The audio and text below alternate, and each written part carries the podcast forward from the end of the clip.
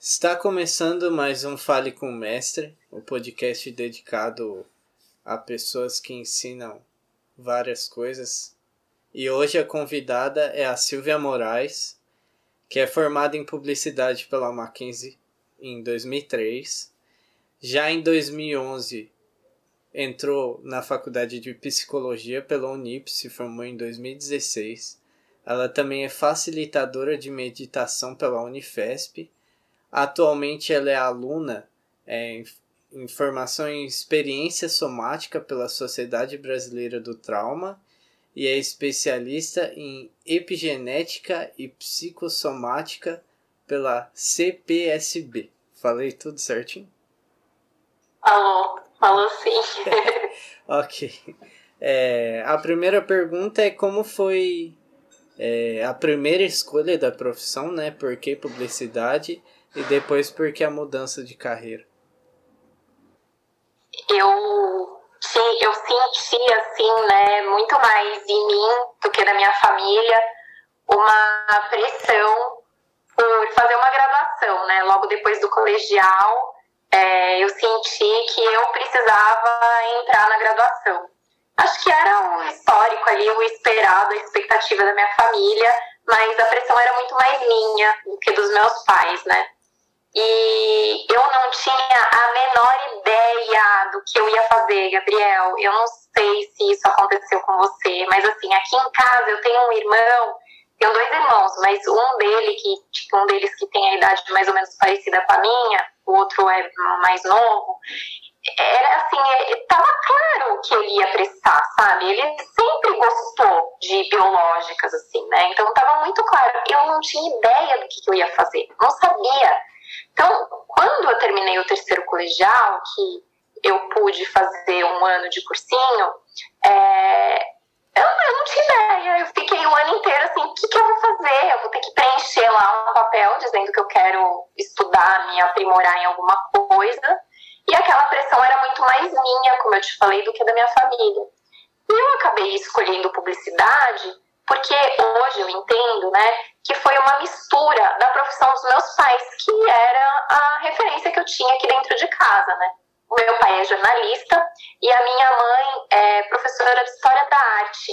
Então eu acho que a publicidade era um meio termo, não era uma mistura dos dois, porque eu não tinha ideia do que eu queria ser, então eu acabei misturando as duas profissões.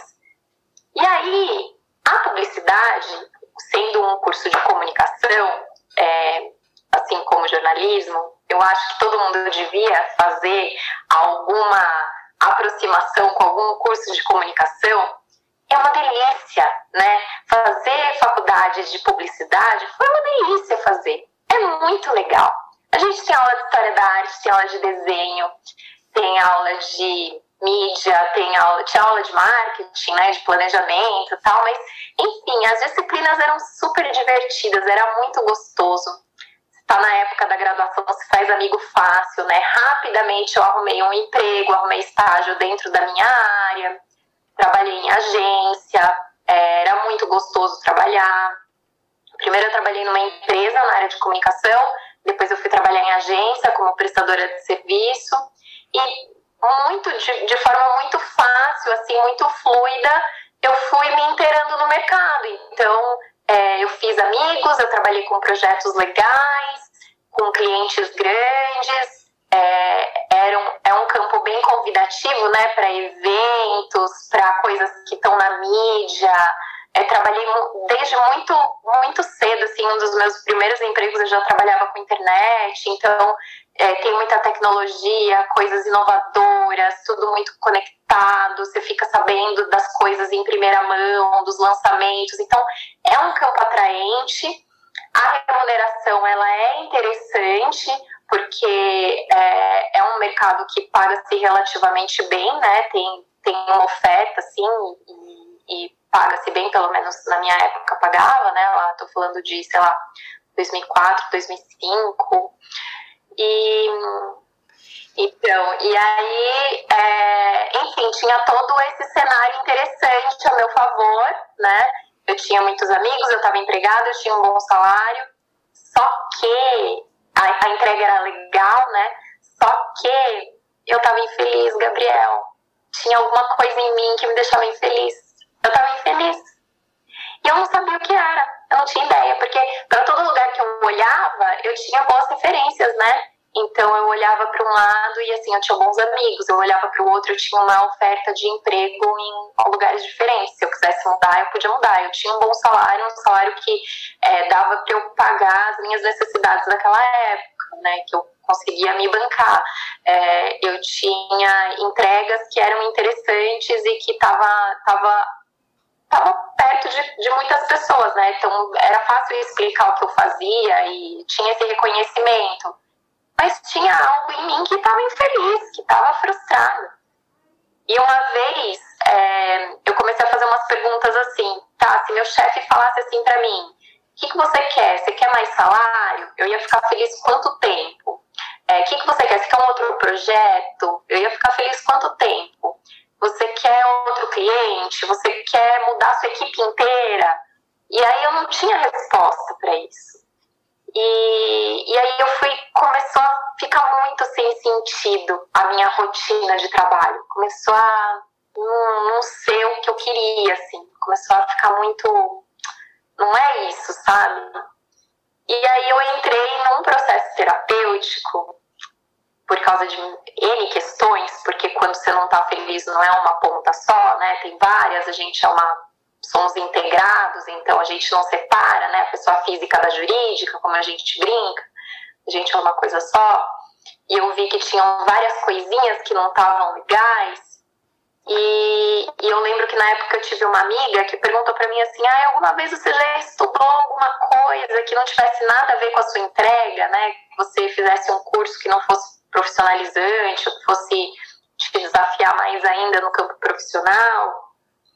E, e aí eu, eu falei assim, nossa, não, né? Eu terminei a faculdade, fazer pós, né? Comecei a fazer vários cursinhos para me especializar dentro da comunicação. Nunca tinha estudado nada. E aí eu falei assim, ah, quer saber? Vou começar a estudar coisas diferentes. E aí nessas que eu fui fazer coisas diferentes, que eu acabei entrando num, num processo terapêutico, falei, nossa, isso aqui tá ficando muito mais interessante do que o meu trabalho e aí eu mergulhei na terapia mesmo, né? Eu entendi que aquilo não era um encontro que eu queria uma vez por semana só, eu queria entender o que era, eu queria entender como funcionava tal. Demorou bastante tempo, né? Eu entrei na faculdade com 31 anos. É, bastante tempo não, né? Dependendo do ponto de vista, pode até ser novo, mas enfim, eu já tinha uma. Eu já estava há bastante tempo na área de comunicação. E aí eu, fui, eu resolvi fazer psicologia, entendi que eu precisava estudar, assim, eu precisava estudar. Eu tenho uma coisa em mim meio cética, assim, que não, não basta um curso livre, né? Eu, eu quis ter uma graduação mesmo. Mas você é louca, você vai fazer cinco anos de graduação. Para mim não era loucura, para mim era assim, era uma salvação, era uma opção de uma mudança que realmente ia trazer um significado para mim.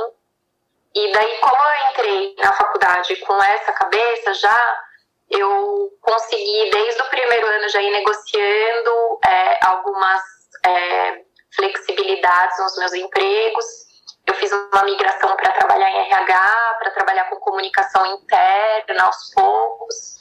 E quando eu estava no quarto ano da faculdade, foi o meu último contato com comunicação. Eu estava de gerente de comunicação numa empresa, saí e, e fui para a clínica, que é onde eu tô até agora. Comecei fazendo muito trabalho voluntário, muito estágio e tô até hoje fazendo isso, atendendo, trabalhando com pessoas, com pessoas que não sabem muito bem o que fazer, que têm dúvidas, inseguranças, muito encontrando com muitas pessoas que estão passando por um momento parecido com o meu lá atrás, assim, isso é muito lindo para mim. Ok, é legal. Eu vou fazer aqui, eu vou juntar três perguntas numa só, se ficar muito grande ou muito confuso, você me fala. Sim, senhor. A primeira é o que que a faculdade de psicologia, é óbvio que não vai dar para falar tudo, mas se você conseguisse resumir o que que ela ensina para a pessoa conseguir ajudar as pessoas é, com a psicologia. A outra é qual a importância do psicólogo nessa sociedade atual, né, que vive é, não dá para saber na verdade em números certos a questão da depressão, mas hoje a gente tem um, um, número muito grande de pessoas que entram em depressão, por exemplo. E a terceira pergunta é se você ainda vê um tabu do psicólogo ser ligado a, a pessoa que tá louca. Ou vejo muito em filme, né? O pessoal tira sarro quando vai pra terapia. E, e que a terapia, na teoria, só atrapalharia. Eu vejo bastante isso em filme. Então eu gostaria que você falasse dessas três coisas. Se você quiser separar ou quiser que eu volte, eu volto. O que, que a faculdade de psicologia ensina para as pessoas e o que, que você pode esperar, né, fazendo esse curso? Então, a graduação de psicologia é uma graduação generalista. O que, que isso significa? Significa que você se forma, depois é um, é um curso dentro, tem em algumas instituições, ele está mais atrelado nas áreas humanas, em outras mais a biológicas, mas ele é um curso que está dentro da área da saúde. Então, o que, que você pode esperar disso?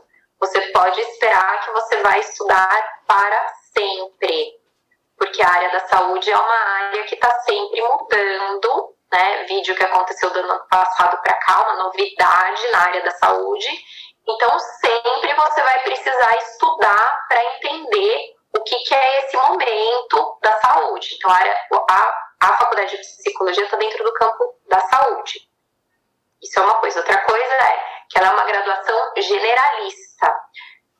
É como administração de empresas, como é, medicina. Não sei se essas comparações são as mais é, fiéis, assim, mas é só para entender você sai da faculdade, teoricamente, apto para trabalhar numa escola, como um psicólogo escolar, você sai apto para trabalhar num hospital, como um psicólogo hospitalar, você sai apto para trabalhar dentro de um RH, numa empresa, como um psicólogo organizacional, você sai apto para trabalhar, enfim, em várias possibilidades. A faculdade ela vai trazer essa visão ampliada do que é a atuação do psicólogo. Tem o psicólogo social, tem o psicólogo de é, desastres, traumas, né, que ele visita locais, ele acompanha aquela situação. Então, tem várias atuações do psicólogo na sociedade como possibilidade e a faculdade, ela te ajuda a ter essa visão ampliada do profissional de psicologia. Cabe daí você, como aluno, é, se identificar mais com uma atuação ou outra, entender se aquilo faz sentido para sua vida ou não, e daí se desenvolver naquilo, né? E, e estudar mais. É, eu brinco igual um, faz a graduação de educação física. Você tem ali o que, que é esportes, o que, que é dança, o que, que é, enfim, você vai aprender tu, um pouco de tudo e depois você quer virar é, um professor de é, não sei, de academia. Então você tem que se desenvolver naquilo, mas você tem uma visão geral, né? Dentro da psicologia, da graduação de psicologia, a gente tem essa visão do psicólogo bem ampliada. E o, o que, que a gente aprende né, na faculdade? A gente aprende a é, incluir o outro, a acolher o outro, a olhar no ponto de vista do outro, a é, o que, é, o que seria, sei lá, talvez compaixão, solidariedade, dentro daquela visão. Então, por exemplo, é, dentro de um hospital, qual que é a trama daquele cliente, paciente que está ali, a família que está envolvida, o médico, o enfermeiro que está acompanhando, enfim, o psicólogo ele vai olhar todo esse entorno para se colocar nos, nos mesmos sapatos de quem é o cliente dele. O cliente é a família, o cliente é a pessoa que está internada. Então, para a gente ter um engajamento, um envolvimento com toda aquela situação. É uma profissão que, independente de qual área você vai escolher, você precisa gostar de pessoas, precisa gostar de é, trabalhar com pessoas, você precisa ter uma mente aberta, porque eu entendo que todos nós temos muitos preconceitos, muitos julgamentos, e quando a gente vai para uma graduação de psicologia, a gente precisa colocar em xeque esses nossos preconceitos para de verdade, de forma legítima, conseguir se colocar no lugar do outro, conseguir ver qual é a realidade do outro, às vezes muito diferente da nossa, né, em termos culturais, em termos socioeconômicos. É, a outra é a questão da importância do psicólogo hoje na sociedade e se ainda existe justamente esse preconceito e esse estereótipo assim do psicólogo ainda. Eu acredito que tenha diminuído, mas eu acho que ainda existe. Ou estou errado? Fui, dei uma rápida pesquisada aqui que eu tinha isso uma memória, mas eu não tinha esse, não sabia se isso era verdadeiro ou não. Para você ter uma ideia, a primeira graduação de psicologia no Brasil é da década de 60, de 1960. Então, é muito, é uma profissão muito recente, muito recente. E como eu estava te falando, a psicologia ela está dentro do campo da saúde e cada vez mais com o avanço da tecnologia e com, é, enfim, com a globalização, né, com, com toda essa nossa possibilidade de contato, tal, a gente vem descobrindo muito mais coisas sobre a nossa saúde, sobre as doenças, sobre como cuidar da nossa saúde, sobre como prejudicar a nossa saúde também. E, e esse avanço né, é, é muito rápido. E é uma graduação que está aí desde ontem, né, desde a década de 60, que vai ajudar a gente a contextualizar o ser humano e as questões emocionais no momento presente, na nossa cultura. Por ser muito recente, né, e às vezes de pouquíssimo acesso, hoje em dia que está sendo mais ampliado. Isso acaba ficando muito caricato, né? Antigamente, o psicólogo ele tinha apenas a função, né? Não era, mas ele, ele tinha mais opções de trabalho, talvez, não sei, é, para lidar com questões específicas pontuais de saúde mental, é, de, de, de transtornos mentais hoje se sabe que o psicólogo ele não está só nesse campo, né? Hoje se sabe que o psicólogo ele está também atuando fortemente na prevenção, em trabalhos preventivos, porque também a gente ampliou muito o nosso conceito sobre saúde, sobre qualidade de vida e ansiedade, por exemplo, que se eu for falar aqui de ansiedade e estresse, com certeza você ou quem está ouvindo a gente aqui já teve contato com isso ou conhece alguém que teve contato. Se a gente trabalha com a prevenção, né, antes de, do negócio degringolar tal, você se instrumentaliza, você se recursa, você consegue aprender formas de é, lidar com isso de forma mais equilibrada, de forma mais saudável, e o psicólogo pode te ajudar com isso. O psicólogo é um profissional que ele aprende esse tipo de ferramenta, ele aprende a compartilhar. E que serve para todo mundo? Não, não serve, é muito pessoal, é particular, é muito individualizado.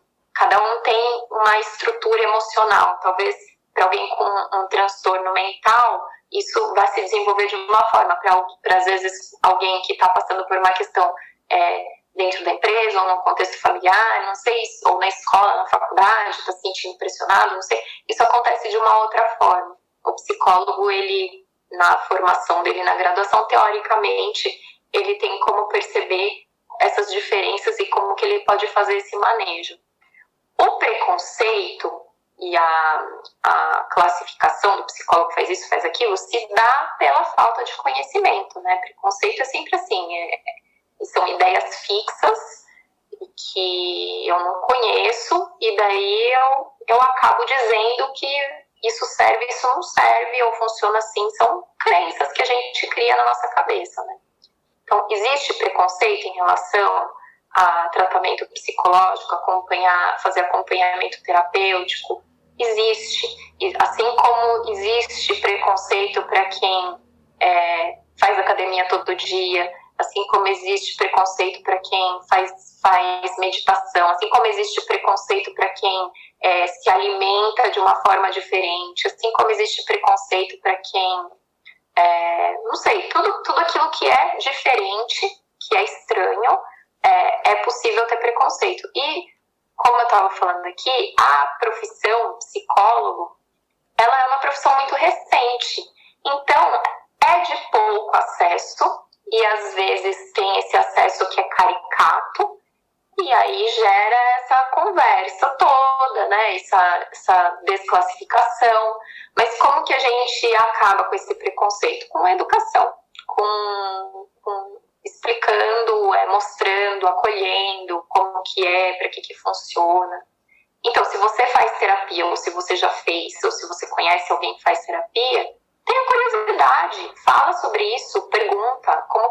como que funciona, como que você sente, se sente antes ou depois do processo terapêutico, fez sentido para você fazer terapia, como que é. São diversos tipos de profissionais. Você pode, assim como você vai ou não vai com a cara de um professor que dá uma disciplina para você, você pode ir ou não com a cara do terapeuta que te acompanha. Isso não significa que a profissão é ruim ou é boa. É, é um teste. Agora, essa profissão, ela está ficando cada vez mais importante e relevante, porque, como eu insisti em falar, ela está no campo da saúde e a gente sabe que a saúde é algo extremamente prioritário na nossa vida, né? É, não tem como a gente deixar para lá. Em qualquer fase da nossa vida, desde quando a gente é um nenezinho até a nossa vida idosa, sempre saúde é prioridade e a psicologia está dentro desse campo.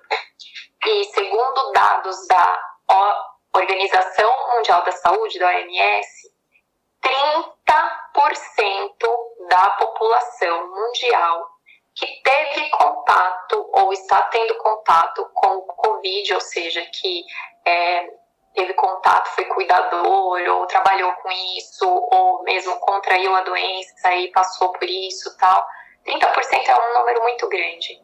Vai ter como sequela algum transtorno mental. E aqui eu estou falando de ansiedade, pânico, depressão ou algum outro transtorno mental.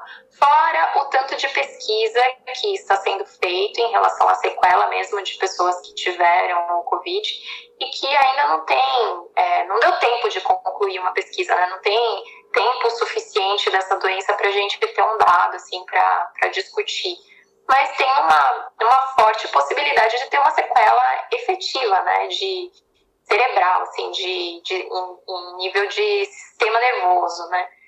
Então, o profissional da psicologia, ele se faz também importante e muito relevante no acompanhamento desse desenvolvimento, desse processo aqui agora.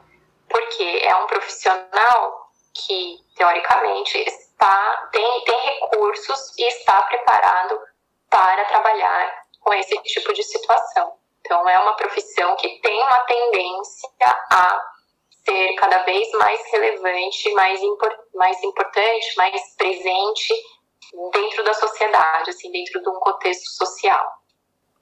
Ok.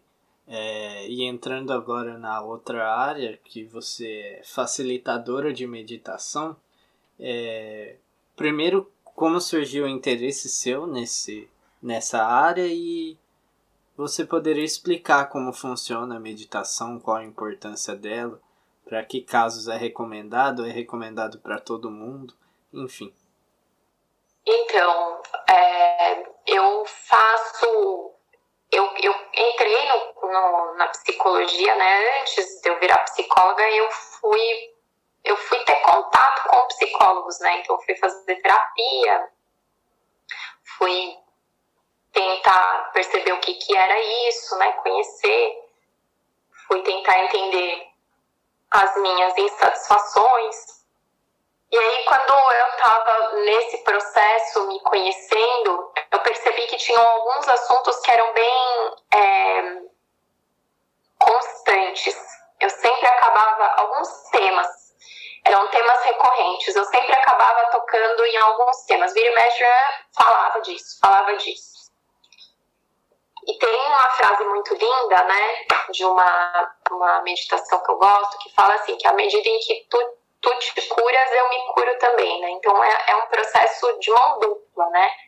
Então, você, você cura o outro e cura você mesmo. A gente nunca vai fazer algo que não faça sentido pra gente, né? Que é, um, que é uma coisa que eu não ame fazer.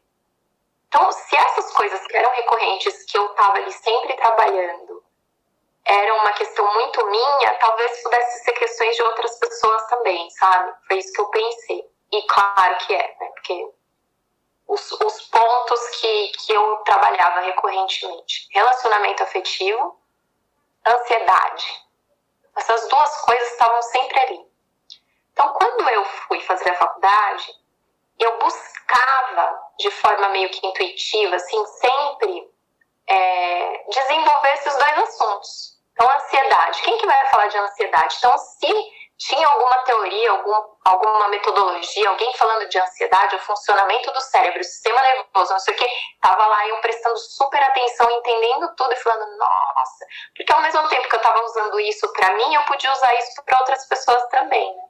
E como eu falei aqui, a faculdade de psicologia é uma é faculdade generalista, ela coloca você em contato com várias coisas. E eu tive contato na faculdade com meditação, eu tive contato com a neurociência, que é uma, uma área que vai estudar o funcionamento do cérebro, e com a meditação.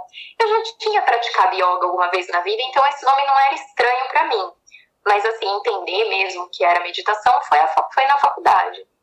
E aí, também, por coincidência ou não, na época, tal, estava trabalhando numa empresa que eles davam, é, tinham cursos lá de mindfulness, que é um estilo de meditação. E eu fui fazer. E aí eu adorei, só que eu adorei isso como praticante. Eu adorei, né, e, e entendi tudo isso num contexto de praticante, né, de estar ali experimentando, entendendo como funciona isso dentro de mim.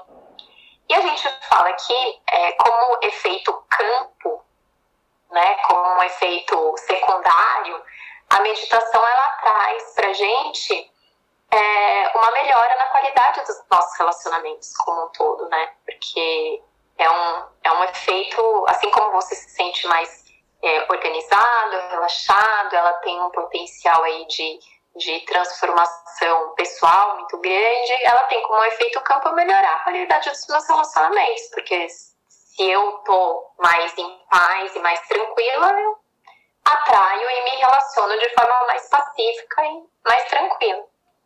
E eu fui sentindo isso na minha vida, assim, o quanto que eu comecei a amadurecer é, as minhas relações como um todo, não só afetivas, né, mas relações de trabalho, relações com a família tal, conforme eu fui colocando a prática de meditação no dia a dia mesmo.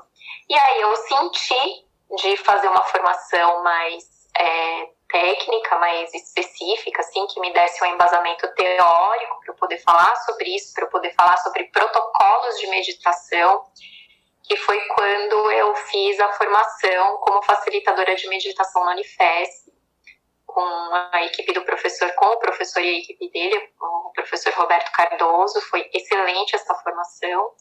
E lá eles incluem mais de 60 tipos nesse protocolo. Então, a prática de meditação, ela é uma prática que tem várias formas de acontecer. Tem muita gente que associa a meditação com aquela figura, né, do monge de olhos fechados, né, paradinho, sentadinho, como se fosse um, um indinho no meio da natureza.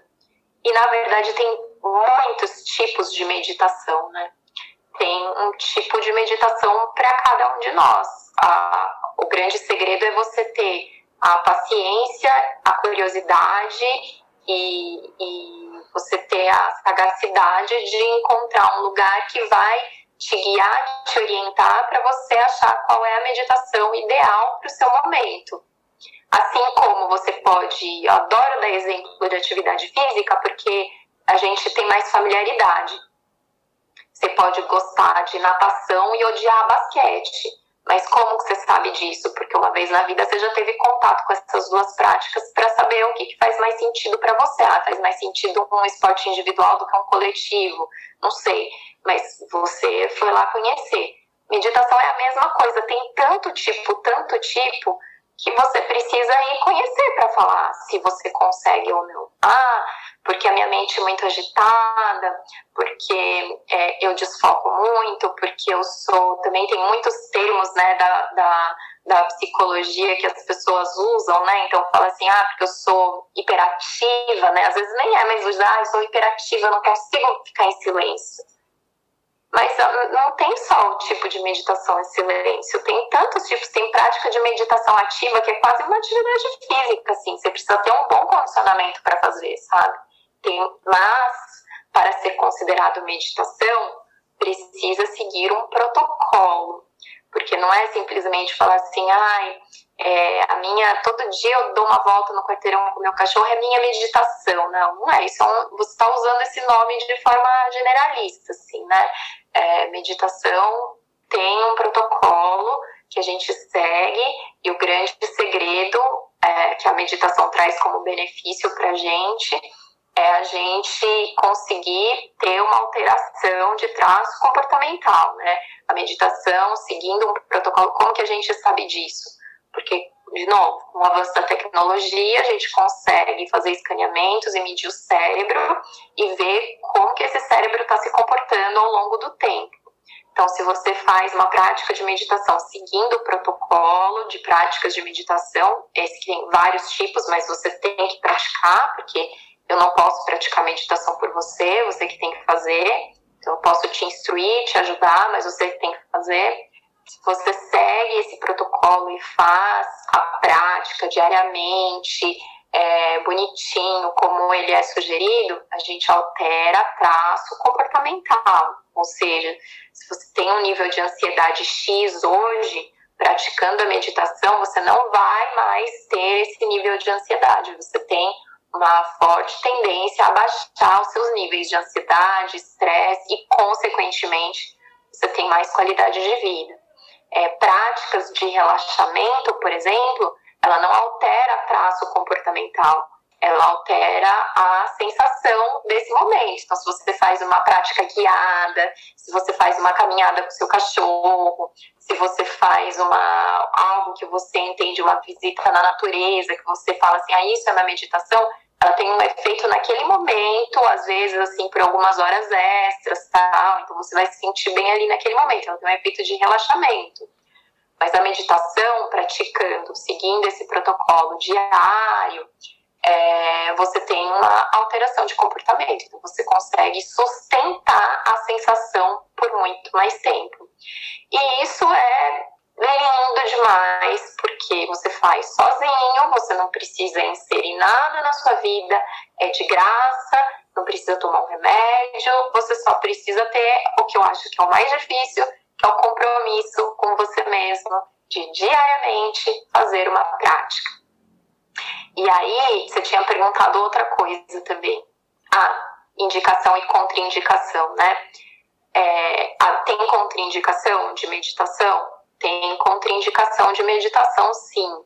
É, pessoas que têm é, transtorno mental, que têm um diagnóstico de transtorno mental, precisa conversar com o psiquiatra para entender se é possível fazer uma prática de meditação, principalmente as práticas de silêncio. Só que é, eu, eu tenho a impressão de que as pessoas têm ideia de que é, dessa tamanha dificuldade, assim. Mas tem outras práticas, né? Tem técnicas ativas e tem técnicas, enfim, de, de tantos tipos que com certeza você vai conseguir encontrar uma que vai fazer sentido e que você vai conseguir praticar, sim. Consegui responder? Conseguiu, conseguiu. É, eu queria que você explicasse, você hoje, pelo que eu entendi, é aluno em formação de experiência somática. E também você comentou que é especialista em epigenética e psicossomática. Eu queria que você explicasse o que são essas coisas que são os nomes estranhos que você comentou. A psicossomática ela vai estudar o nosso sistema nervoso. A gente entende que quando acontece alguma coisa na sua vida que foi grandiosa demais, inesperada, algo, é, sei lá, novo, é, assustador, ou não, às vezes não foi assustador, foi só inusitado, diferente. Isso causa uma sensação no nosso corpo de, de novidade, né? Então ele vai, vai dar uma resposta para o nosso corpo em termos do nosso sistema nervoso. Essa resposta, ela fica armazenada dentro da gente. Ela vai ficar ali. E eu não sei se você já ouviu falar da palavra somatização, né? Tem gente que somatiza.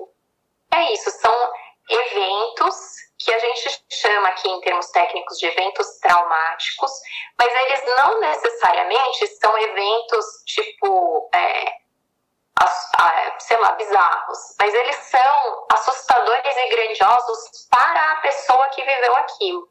Não necessariamente para quem vê de fora, mas para a pessoa que viveu aquilo, sim, é. E aquilo fica registrado no corpo. Esse registro no nosso corpo vai trazer para gente uma reação somática. Então, vai trazer para gente, às vezes, uma dor, um sintoma, vai trazer um comportamento. Que exemplos? Uma enxaqueca, é, uma dor de estômago, uma úlcera, um tique, é, uma ansiedade, né? Então, é, eu não posso falar de algo que eu fico sempre ansiosa. Ativa no nosso sistema algo, ativa. E isso fica com a gente por um tempo. A experiência somática, né, o atendimento em SE, em Somatic Experience, vai ajudar você a encontrar o que está acontecendo que de alguma forma está desorganizando o seu corpo, né? É, onde que está esse incômodo? O que, que é que está acontecendo? E te ajudar a trazer recursos, trazer formas para você voltar a se organizar. O nosso corpo por si só, ele tende sempre a estar em equilíbrio. A gente, dentro da gente, tem uma farmacinha que ajuda a gente a se equilibrar constantemente. Então, se eu sinto um mal-estar, uma dor, ou algo diferente, uma ansiedade, ou algo, e eu ignoro isso, isso aos poucos vai tomando conta de mim, até poder se desenvolver numa doença efetiva ou até virar uma situação crônica, né? E como isso se desorganiza, se desorganiza no meu sistema nervoso, desorganiza também a produção dos meus hormônios, vai, enfim, é um efeito em cascata, né? Vai acontecendo uma série de coisas. Se eu não tenho essa conexão com o meu corpo de perceber que algo está estranho, eu abro porta para tudo se desorganizar. Numa sessão de SE, de Somatic Experience, a gente aprende a observar isso, onde está, e a gente aprende também o que, que eu posso usar de recurso, de alternativas, às vezes internas, às vezes externas, para me, me ajudar a me reorganizar, me reequilibrar, para eu não cair numa, numa situação crônica para eu não ficar exposta a algo crônico. Então, por exemplo, hoje é, é um exemplo bem clássico assim. Estamos todos vivendo uma situação de estresse coletivo. A gente foi convidado a conviver com algo que está causando, de forma geral, um estresse como que você lida com esse estresse? Que é, resultados isso dá no seu corpo? Então, você pode estar se sentindo mais ansioso, você pode estar se sentindo mais sonolento, menos sonolento, com mais fome, com menos fome, com mais necessidade de comer açúcar, com menos necessidade, com uma dor no corpo. Ah, estou muitas horas conectado, senti que, é, nossa, aumentou aqui o meu, a minha miopia, ou eu tô, tenho uma dor na lombar agora que eu nunca tive. Enfim, é uma situação que vai aí crescendo. Se eu não percebo como essa é uma situação que a gente está exposta aqui, teoricamente, não sabemos por mais quanto tempo isso vai acontecer, eu preciso é, aprender a me regular. O que, que eu tenho condições hoje de fazer dentro de mim para aliviar um pouco essa situação que vai continuar existindo. Então, que recursos eu tenho em mim? O que, que eu consigo fazer? Às vezes é um movimento bem simples, sabe, Gabriel? No meio da pandemia, às vezes um recurso era, ao invés de trabalhar no, na sala, eu ir trabalhar na cozinha, sabe? Isso já era, já era um movimento bem pequeno, mas que é, podia trazer um alívio muito grande para o nosso sistema nervoso. Porque se eu fico me colocando constantemente numa situação de estresse, isso tem um efeito de desregular o meu sistema. E é isso que a, a SE, uma, uma sessão de SE, vai ajudar a pessoa a entender, a se recursar, essa é uma palavra que a gente usa bastante, a se recursar, a se reequilibrar, para ela conseguir ficar mais tranquila, viver melhor. A epigenética é um campo que vai estudar, é muito lindo também, sou super suspeita para falar porque eu adoro. É, é assim, se a genética ela traz para gente a nossa herança, né, o código da nossa herança que diz assim, olha, você recebeu isso do seu pai, isso da sua mãe, os seus ancestrais te trouxeram assim, assim tal, e ela te dá um código exato do que você pode expressar nessa vida de de desenvolver, de potenciais né, desenvolvimentos. Né? Então, a genética vai trazer esse código ali que a gente chama, vamos falar assim, que é o abecedário. A epigenética é um outro campo de estudo, ela vai trazer para você qual é a combinação das letras. Então, é assim, a genética diz assim, você tem todas essas letras. A epigenética vai dizer, mas você pode combinar essas letras dessa forma ou dessa forma, ou dessa forma ou dessa forma. O que isso significa? Que a epigenética, ela vai dizer assim, que dependendo do ambiente que você está, dependendo das coisas que você consome, que quer consumir, alimentos, amizades, pensamentos, informações, conteúdos, dependendo da sua organização ambiental, a combinação dessas letrinhas, ela vai ser de uma forma ou de outra. Então, se eu recebo na minha genética um determinado gene que diz que eu tenho uma alta probabilidade de desenvolver uma doença XYZ, porque veio aqui o meu código genético, a epigenética diz o seguinte: dependendo de como você vive, de como você se relaciona com seus pensamentos, de como você se relaciona com o estresse, de qual é a sua qualidade de vida, de onde é o ambiente que você está, dependendo de tudo isso, você pode ou não combinar as letras para que essa doença se desenvolva. Então, ela traz uma questão muito bacana de uma grande responsabilidade que individualmente cada um de nós temos pela expressão da nossa vida, por como a gente cria a nossa vida. Então, estudar isso e poder trabalhar isso em SE é trazer um, um, também uma liberdade muito grande na pessoa de, de olhar para as doenças e para as dores como um aliado, né? Não é um grande problema, é um aliado aqui meu que está me fazendo a voltar para o meu equilíbrio. É algo em mim que está me convidando a eu me reequilibrar, me organizar, a eu dispensar algumas coisas, eu não precisar mais disso e voltar assim o que realmente importa para eu me expressar dentro desse equilíbrio, dentro dessa farmácia positiva que é nosso corpo, tudo isso. Fez sentido? Deu para entender um pouco? Fez, fez, eu entendi. Entendi. É... Bom, eu queria te agradecer pela entrevista, achei super legal. Foi.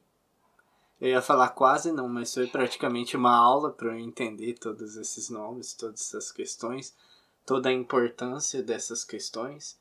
E para encerrar, eu queria deixar o espaço livre para você falar sobre o seu trabalho e qualquer outra coisa que você quiser falar, fica à vontade. Gabriel, muito obrigada.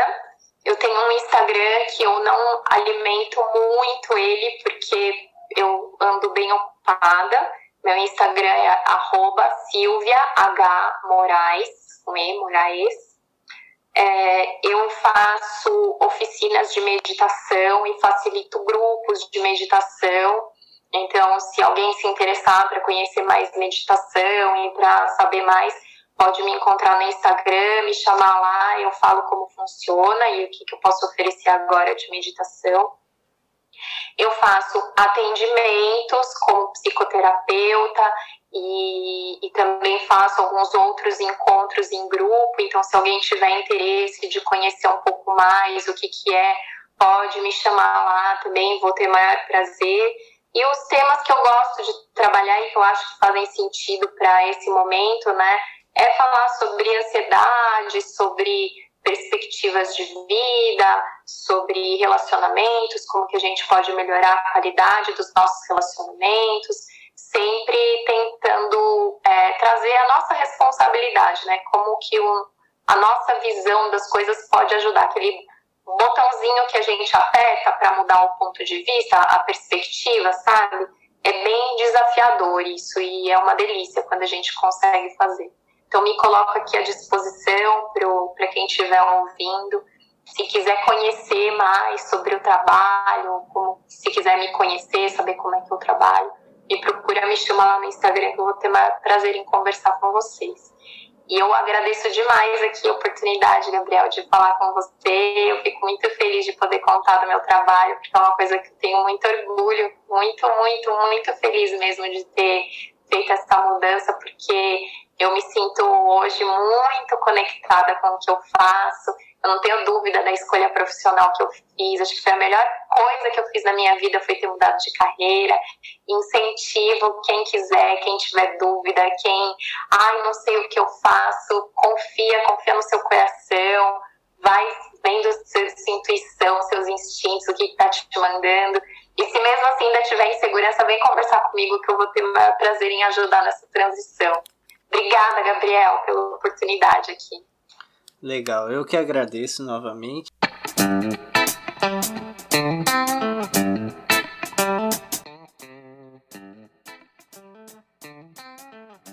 Você precisa pesquisar Fale com o Mestre e é o único que vai aparecer. Então bora lá, segue a gente. E também não deixe de acompanhar a gente durante a semana. A gente posta no Spotify toda quarta-feira mas durante o resto da semana, na terça-feira, às, às 18 horas, e na quinta-feira, às 19h30, a gente está também na Rádio Marca Brasil. Então, vai lá ouvir a gente.